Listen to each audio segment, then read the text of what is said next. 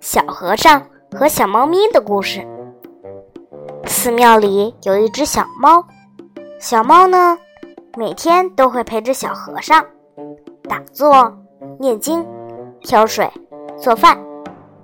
但有一天，小和尚被师傅罚站了，师傅一拂衣袖，气呼呼的走了。等到了中午，陪着小和尚的小猫饿了。一直往木鱼身上扑，小和尚只能一脸无奈地说：“那是木鱼，不能吃的哦。”